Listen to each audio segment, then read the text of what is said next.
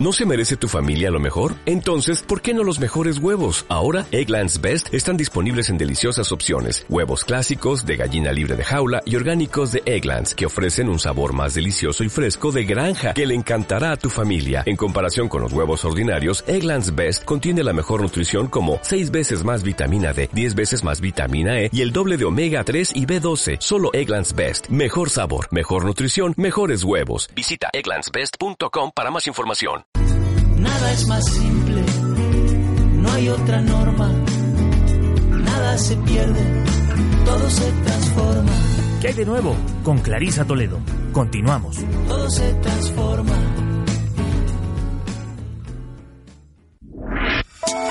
Entonces el autocuidado es el ejercicio consciente de amarte a ti mismo pero en más de una esfera, ¿no? En todas las esferas de tu vida. Y cuando no tenemos este contacto con nuestras emociones, podemos ir por la vida con una venda en los ojos. Amor propio. Herramientas para crecer. ¿Qué me impulsa en la vida? ¿Qué me llena a hacer en la vida? ¿Cuál es el propósito de que yo esté vivo?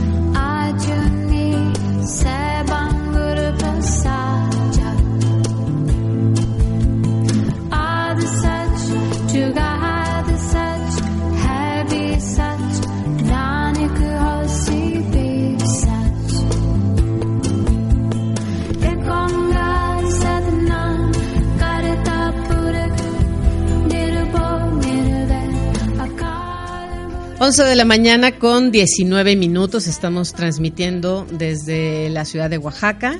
Tenemos dos líneas telefónicas disponibles para usted si quieren escribirnos vía WhatsApp 591 9998 y si quieren marcar al estudio 133 6080 nos encuentran también por supuesto en las redes sociales en Facebook, en Instagram, en Twitter y en iVox, ahí pueden encontrar todas las entrevistas de estas casi 200 emisiones. Está ya Cristina Mosanti, que siempre yo les decía al comienzo que ya es de casa, lo cual celebramos, quisiéramos que estuviera con, más frecuencia. Eh, vamos a platicar con ella de algo que es muy práctico. Eh, ya se acerca el regreso a clases y pensamos que vendría muy bien conversar sobre cómo volver a los hábitos que en las vacaciones pues todo cambia, la hora de ir a dormir, la hora de levantarse, las comidas, eh, todo hay como una alteración, cambian los ritmos, pero hay que volver a clases. Y los hábitos son una gran herramienta psicológica fundamental en la educación del individuo. crear es un hábito. Yo se los decía hace un rato como, como la libertad, como el optimismo, como la seguridad. Cristina Mosanti es psicóloga, educadora de crianza positiva, directora y fundadora de Infantes, Centro Psicológico y Crianza Positiva, y miembro especialista de comunidad Bebé Feliz y además es la mamá de Frida y acaba de cumplir años, así que eh, bienvenida y muchas felicidades por tu cumpleaños. Gracias, Clarisa, gracias. La verdad estoy bien contenta de estar nuevamente aquí con tu audiencia, con tu programa, me encanta, la verdad, todo lo que manejas, el contenido, está padrísimo. Y gracias por las felicitaciones también, que ando muy este consentido. Muy festejada. Me andan consintiendo mucho este en estos días y pues ya me dejo consentir, ¿verdad? Muy, muy festejada, lo celebramos. Bueno, has estado trabajando también eh, en este verano muy intensa en, en infantes. Cuéntanos un poco lo que han hecho así para eh, en el verano.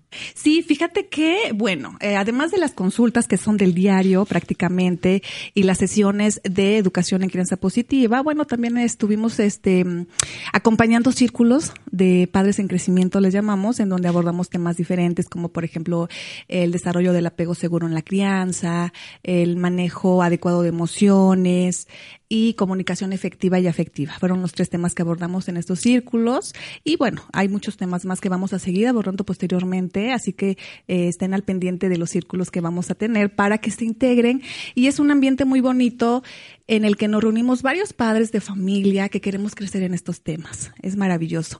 Y bueno, además estuvimos eh, eh, en colaboración con la comunidad Bebé Feliz, con la tetada masiva, en donde Comunidad Bebé Feliz tiene la sede aquí en Oaxaca. Es un movimiento a nivel internacional en el cual se fomenta la lactancia materna que es algo eh, indispensable para el desarrollo adecuado de nuestros peques, ¿no?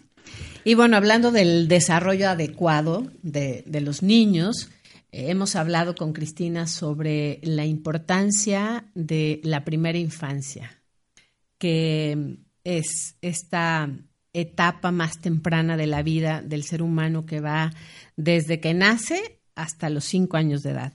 Y esta primera infancia, lo hemos dicho aquí en el programa contigo, es eh, considerada por muchos especialistas como la etapa más importante de una persona incluso tú lo dices, ¿no? Si supiéramos eh, la importancia de eh, que la salud mental de un adulto se define por lo que haya vivido en la primera infancia, por cómo haya sido su vida, por el amor y el afecto que haya recibido en la primera infancia.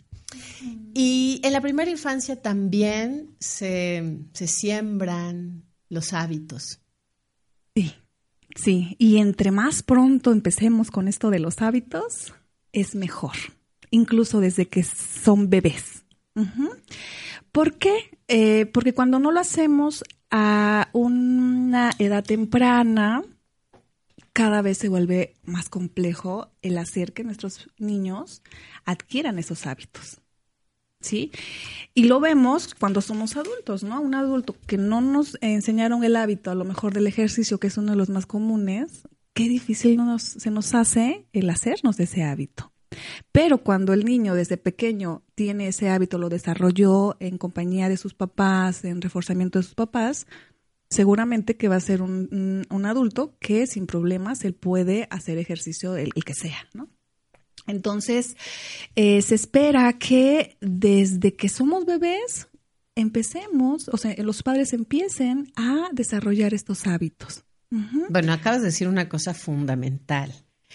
Eh, los niños no van solos a adquirir eh, ciertas habilidades o a desarrollar ciertas habilidades.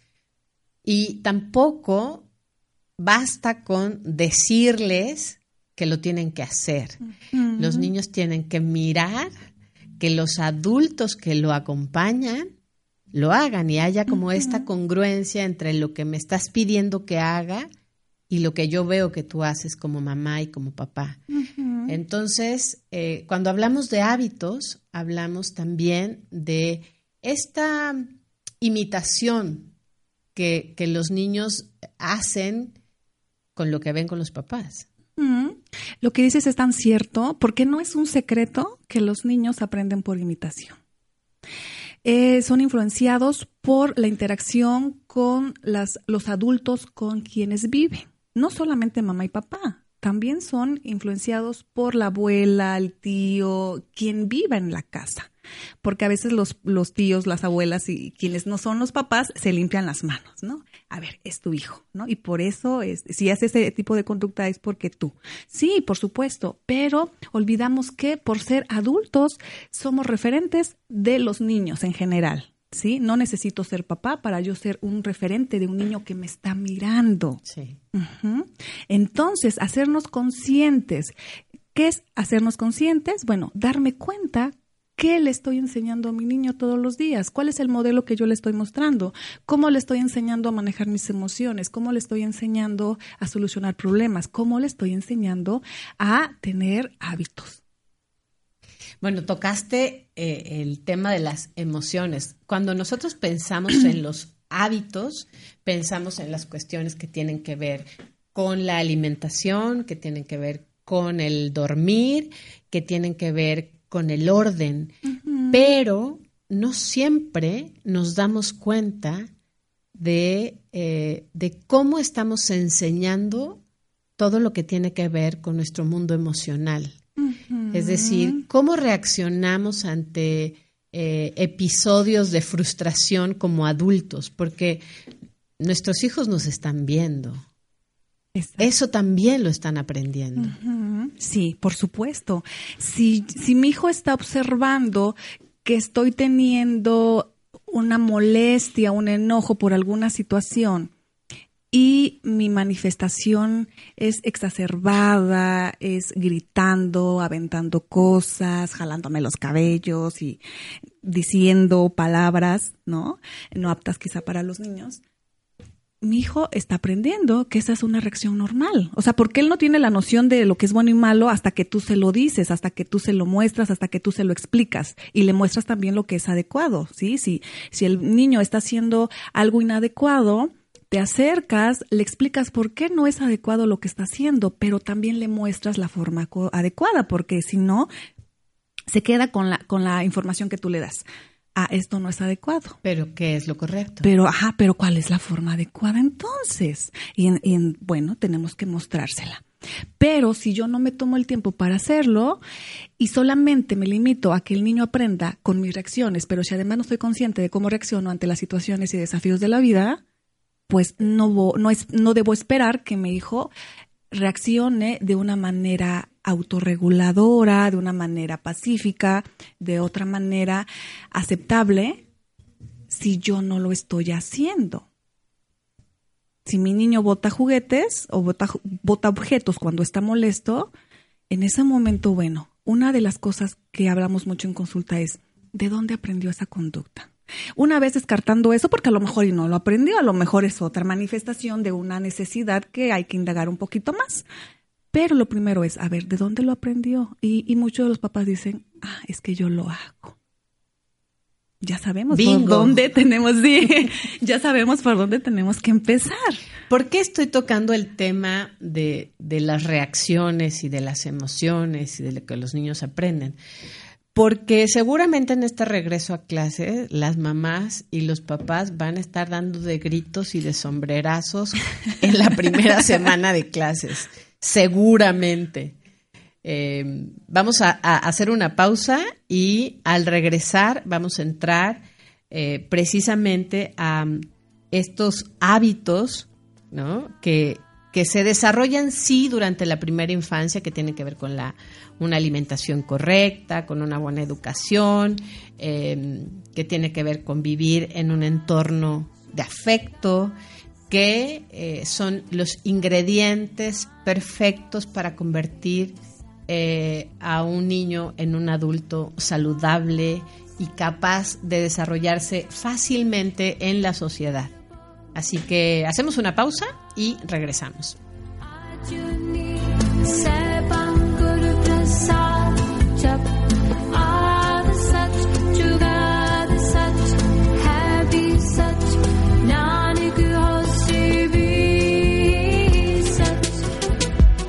De nuevo? Con Clarisa Toledo.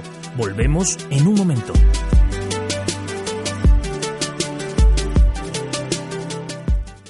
Estéreo 1, 106.1 FM. Siempre contigo. Estéreo 1, siempre contigo. ¿Qué hay de nuevo? Con Clarisa Toledo. Continuamos.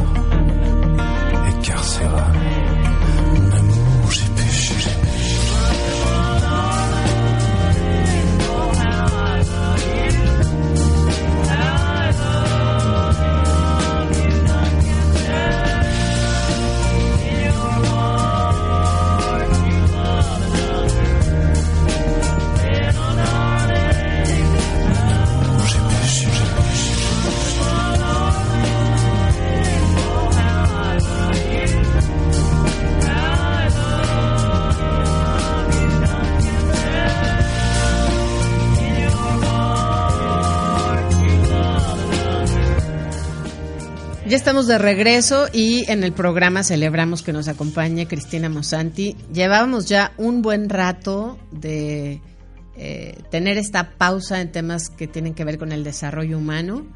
Eh, la fiesta en Oaxaca nos llevó a, a todas las actividades culturales que se desarrollaron durante el mes de julio y estamos ya un poco recuperando la normalidad y los equilibrios en los temas. Así que está Cristina Mosanti. Eh, Creímos oportuno este momento para hablar de un tema que esperamos que contribuya al bienestar de las mamás, de los papás, de los niños, de los adolescentes antes de regresar a clases. Es decir, tener eh, en consideración qué es todo eso que pueden hacer antes de esa primera semana y que no sea una semana caótica y que no sea una semana eh, que trae en sí mismo cierto, sobre todo para los niños que empiezan la escuela, los que van al preescolar o los que cambian de, de- la primaria a la secundaria, ya en sí mismo ahí hay un, hay un proceso, hay un estrés por lo nuevo, por y tendríamos que los papás ser conscientes de la importancia del bienestar de nuestros niños antes de ir a la escuela. Muchas veces, lo digo porque soy mamá también, es entramos en la neurosis de "Va- vamos tarde, no te levantaste, yo no hice lunch, eh, eh, eh, todo este estrés previo a ir a la escuela. ¿Pu- ¿Puede ser diferente? Sí, sí puede ser diferente. ¿Podemos cambiarlo? Sí, sí podemos cambiarlo. Pero tenemos que darnos cuenta, tenemos que hacernos consciente, primero, de la importancia de la alegría, del entusiasmo para ir a la escuela. Que no se convierta en una tortura cada mañana. ¿Y qué tenemos que hacer cuando venimos de un periodo vacacional larguísimo? Y que los niños pues se levantan a la hora que quieren, comen a la hora que quieren. eh, cambiamos nuestros hábitos en las vacaciones, Cristina. Sí, y no debería. Es un periodo de gracia, digamos. Sí, eh, fíjate que eh, es importante, indispensable, diría yo, el darnos cuenta. Pero una vez que nos damos cuenta, ahora, ¿qué hago con eso? ¿Sí? Y para empezar a accionar, necesito voluntad. No tiene caso que yo me dé cuenta si no voy a hacer nada al respecto y voy a seguir en la misma rutina o en, la cayendo en las mismas conductas, ¿sí? Vamos a entender un hábito como aquella acción o conducta que se, se lleva a cabo de manera sistemática o de manera constante. Y vamos a entender rutina como aquellos conjuntos de hábitos, ¿no? Rutina tiene que ver con esta palabra ruta. El camino que nos va a llevar a algo. Por ejemplo, la rutina, la rutina para dormir. ¿Cuál es la, la rutina? ¿No? Quizá, bueno, nos metemos eh, a bañar, después nos lavamos los dientes, nos ponemos la pijama, contamos un cuento y a dormir. ¿no? Esa es nuestra rutina, que es un conjunto de acciones, un conjunto de hábitos. Los hábitos van a favorecer la confianza en el niño, la seguridad y la autonomía. ¿Por qué? Porque estamos enseñándoles habilidades. El lavarse los dientes es una habilidad, el ponerse la ropa es una habilidad, el, el comer, el aprender a comer solos, el sí, todas las acciones que ellos hacen se convierten en habilidades y esas habilidades cuando ellos notan que ya son capaces de hacerlos por sí mismos, impacta de manera importante en su seguridad, en la confianza en sí mismos, en su autoestima y obviamente va favoreciendo su independencia porque ya no necesito que mamá venga a lavarme los dientes, ahora ya lo sé hacer yo solo. Ahora, ah, lo, lo ideal, y voy a decir ideal porque no todos los papás lo hacemos, es que siempre que vaya a presentarse un cambio dentro de la dinámica familiar, como por ejemplo las vacaciones, tenemos que utilizar la información anticipada. Esta información anticipada se refiere a comentarle, describirle brevemente, darle un panorama a mi hijo de lo que va a pasar en las vacaciones y que dentro de esas, dentro de esos cambios, quizá ya no nos vamos a levantar a la misma hora como cuando íbamos a la escuela, ¿sí? Aquí hay que tomar en cuenta, Clarisa, que existen muchos hábitos, ¿va? Muchos, muchos. Pero hay eh, algunos que son básicos que eso se sugiere que no se muevan, como por ejemplo la hora de la comida y la hora de dormir.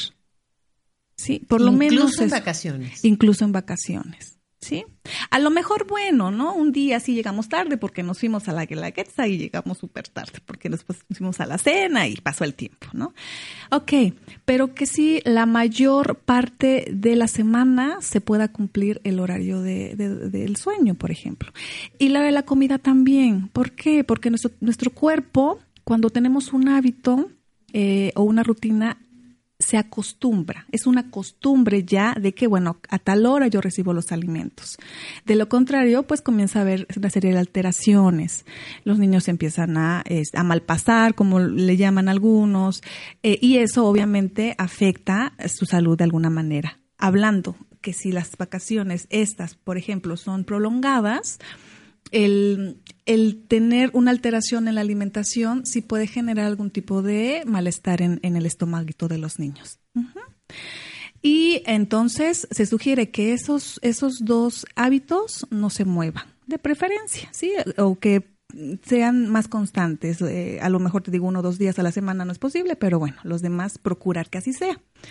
Hay otro tipo de hábitos que quizá ahí sí puede haber un poco de cambios, ¿no? como este, bueno, lavarse los dientes, a lo mejor llegan muy cansados y híjole, en lo que me lavo los dientes, más si el niño no tiene el hábito todavía porque a lo mejor está en proceso. Ah, y aquí quiero mencionar algo importante. Si está en un proceso de eh, sí, un proceso de hábito con el niño, es decir, está- aprendizaje. de aprendizaje, no vamos a, a truncarlo, ¿eh? Porque entonces, para retomarlo nuevamente, va a ser más difícil. Entonces, si yo empecé eh, este el hábito a lo mejor de lavarse los dientes, híjole, y me tocan las vacaciones, no. Vamos a procurar que se siga dando hasta que ya el niño pueda lavarse solito. Entonces, si, si ya tenemos un hábito, va a ser más fácil que demos quizá eh, o tenga alguna alteración, algunas modificaciones esos eh, hábitos y los va a poder retomar el niño más rápido que si está en pleno aprendizaje del hábito y lo truncamos y volvemos otra vez a retomarlo, ahí va a ser un poquito más de, eh, de dificultad, ¿no? Bueno, dijiste una cosa, es, estamos hablando eh, en, en un caso ideal, que los papás tengan esta conciencia de no cambiar, de más bien de respetar los hábitos de las horas de dormir y las horas de comida. Pero bueno, de pronto hay mucha permisividad y se quedan despiertos hasta muy tarde y se levantan tarde. Estamos a dos semanas, tres semanas de volver a clases. Y, y bueno, en este sentido ideal que no se hizo, ya se los permitimos. ¿Qué podemos hacer para empezar a recuperar en estas dos semanas eh, y, que los niños no sufran el regreso a clases por lo menos las primeras dos semanas. Hacemos una pausa y regresamos para seguir conversando con Cristina Mosanti, que es la directora y fundadora de Infantes, Crianza Positiva.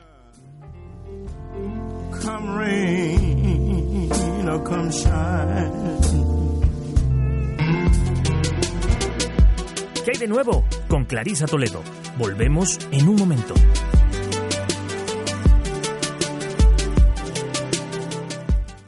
Estéreo 1, 106.1 FM. Siempre contigo. Estéreo 1, siempre contigo.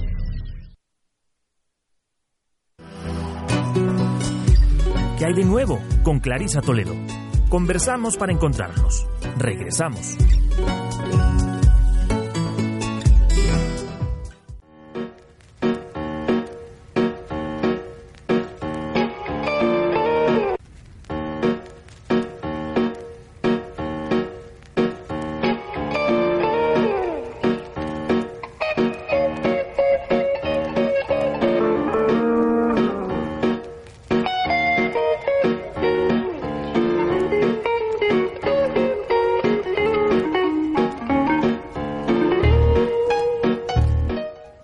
De regreso y quiero mandar un saludo a quienes nos escuchan en Radio Univas, a través de Radio Univas, a la comunidad universitaria que toman la señal de nuestro programa y pueden escucharnos eh, en la universidad. Así que les mandamos un, un abrazo muy, muy afectuoso. Estamos hablando de cómo, cómo regresar a los hábitos antes de esta primera semana de clases que muchas veces se vuelve una tortura para todos, para los papás, para los niños. ¿Y qué, qué, podemos hacer cuando, bueno, ya Cristina nos decía, lo ideal es mantener estos hábitos, incluso en las vacaciones, o bien explicarles a los niños qué es lo que va a pasar en este periodo y y que es por un periodo nada y que exactamente y que es por un tiempo y que después de eso hay que volver eh, lo dijiste, los hábitos son eh, capaces de dar organización, de dar eh, confianza, de dar seguridad, eh, autonomía a los niños. Así que te dejo todo el micrófono para que nos des tips, herramientas y yo voy a tomar nota también. ok, muy bien. Excelente. Entonces, bueno, cuando damos información anticipada a nuestros hijos, eh, hacemos que ellos se hagan un mapa mental y que este mapa mm, eh, mental ayude a que se adapten mejor a ese nuevo contexto, a un nuevo evento o en este caso a esta nueva temporada de vacaciones que, bueno, en donde no van a la escuela y que las actividades cambian. Eh, eso hace que el niño no tenga tanta resistencia, pero que además entienda que es por un periodo. Es importante. Siempre vamos a decir esto es por un periodo. A lo mejor a los adolescentes es obvio, pero ah, no está de más decirlo. Y a los pequeñitos, sobre todo, hay que señalarlo, mi amor. Vienen las vacaciones, no vas a ir a la escuela en unos días. Podemos decirle el número de días, aunque los más pequeños no tienen noción del tiempo, pero vamos a mencionarlo de todas maneras y va a terminar. Yo te voy a ir diciendo cuándo se acerque ya el día de volver a clases, porque eso de mantenerlos informados les ayuda a manejar a manejar sus niveles de ansiedad, sus niveles de resistencia, que de pronto un día se levanten y, les digas, ya, es hora de volver a la escuela, levántate, o sea, a ver, espérate, nadie me avisó sobre esto. Entonces, cuando el niño tiene ya la información, es más fácil que él se adapte a esa circunstancia y haya menos resistencia y por lo tanto menos ansiedad, porque ya sabe qué es lo que va a pasar.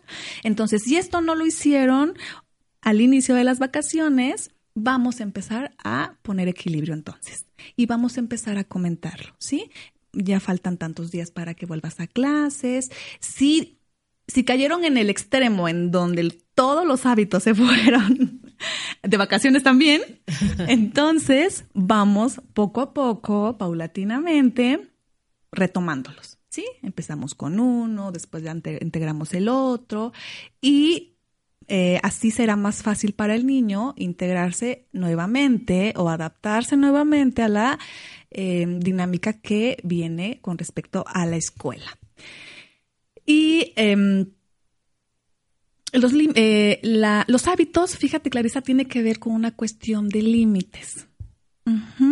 Porque, bueno, hay cosas que los niños y adolescentes y seres humanos, pues tenemos que hacer como parte de cuidarnos, como por ejemplo los hábitos eh, de higiene, que no podemos dejar de bañarnos una semana. Podemos a lo mejor hacerlo un día, igual que los dientes, ¿no? Bueno, hoy no te lavas los dientes porque llegaste tarde, tienes sueño, duerme. Ok, lo podemos hacer. Cuando pase esto, siempre hay que señalar solamente por esta ocasión. Bueno, yo siem- siempre le, le- le decía a Natalia, hay cosas que no son negociables.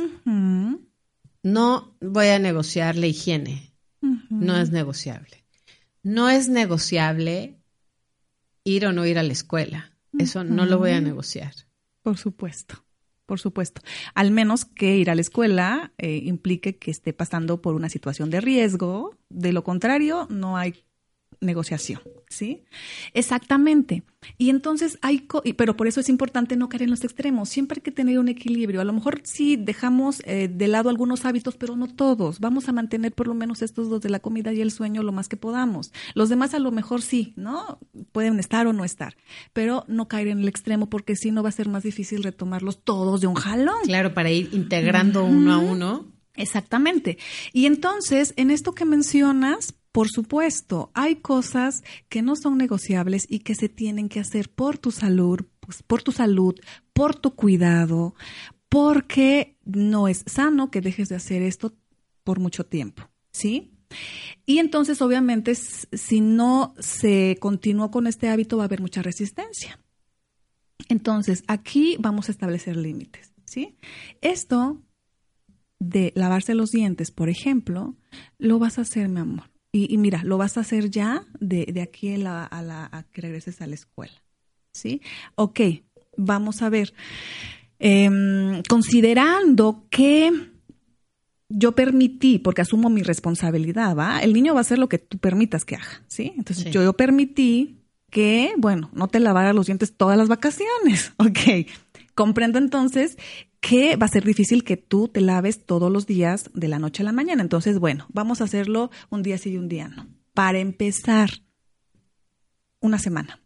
En la segunda semana tú ya te lavas los dientes todos los días, ¿sí? Ahora, eh, pero no hay, no hay ese no me quiero lavar los dientes jamás.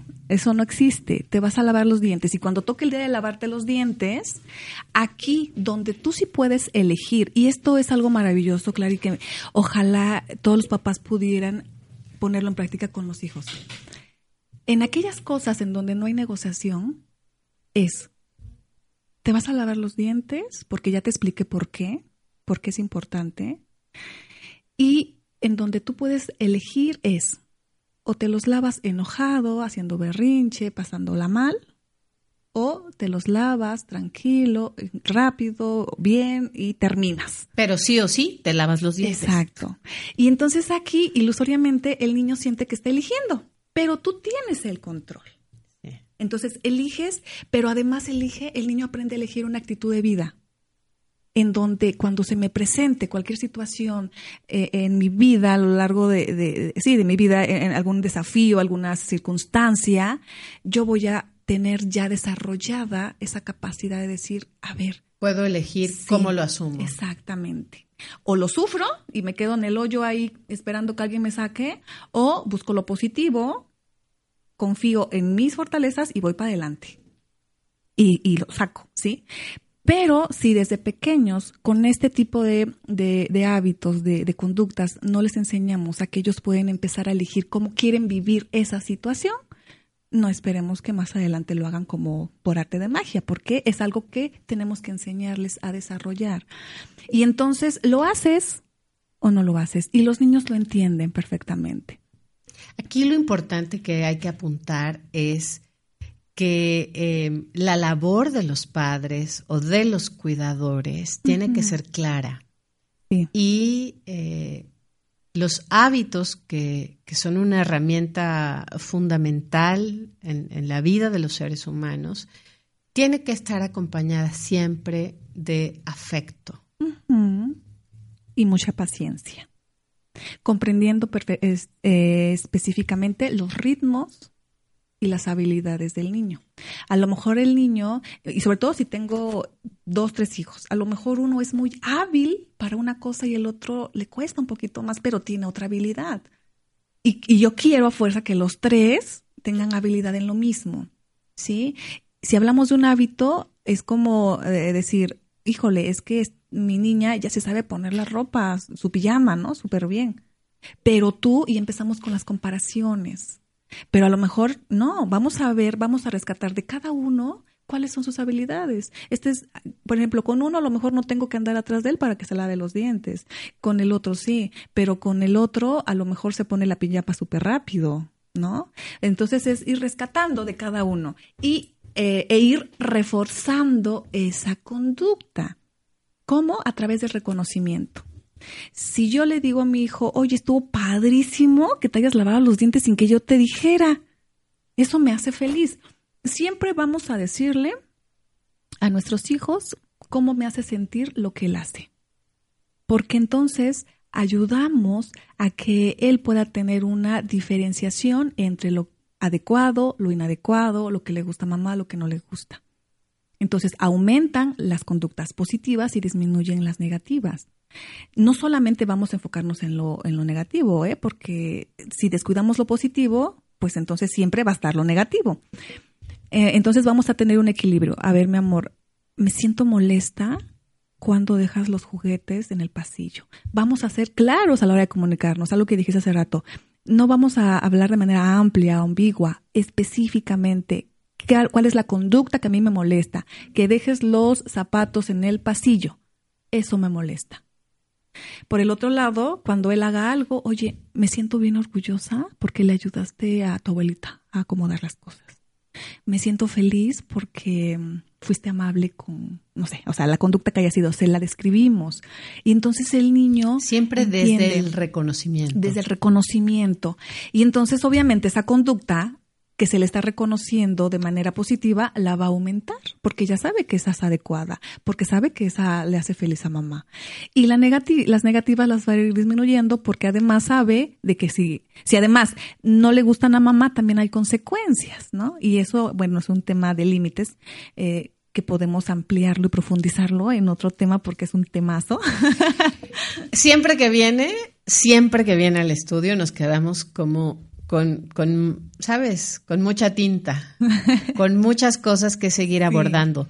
Pero, pero bueno, siempre queda la, la invitación abierta a seguir tratando estos temas, porque si, si nosotros como papás, si usted mamá, papá, queremos tener adolescentes autónomos, seguros de sí mismo, es indispensable empezar desde la infancia para establecer esto que nos has dicho, estructuras de conducta que son pues la semilla que va a germinar a lo largo de la vida de, de cada uno de nuestros hijos. Te agradezco muchísimo, Cristina.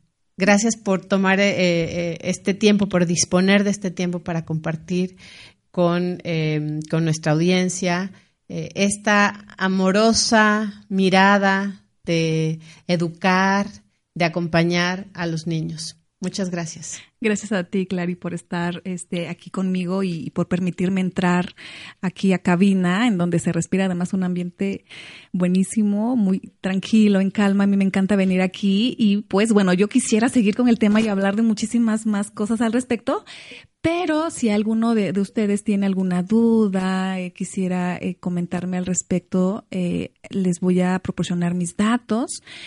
primero les proporciono mi número de contacto que es 951 288-9776, 951-288-9776. Nos ubicamos en Amapolas 306, Interior B, en la Colonia Reforma. Y nos puedes encontrar en Facebook. Eh, mi página personal es Cristina Mosanti con S eh, psicóloga, inteligencia emocional, o eh, la página de infantes es Infantes, Centro Psicológico y Crianza Positiva. Y de igual manera nos encuentras en Instagram. Ha sido un gusto estar contigo y con todos ustedes. Un placer siempre, de verdad. Muchas gracias. Gracias. Mónica Palomino, Drusila Jerónimo, Janet Santiago, a nuestra casa 106.1 Estéreo 1, la radio que siempre está contigo. Nos escuchamos mañana en punto de las 10 de la mañana.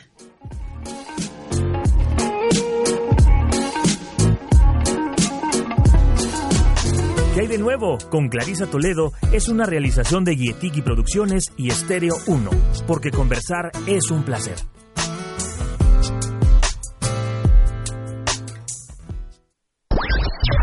Estéreo 1, siempre contigo.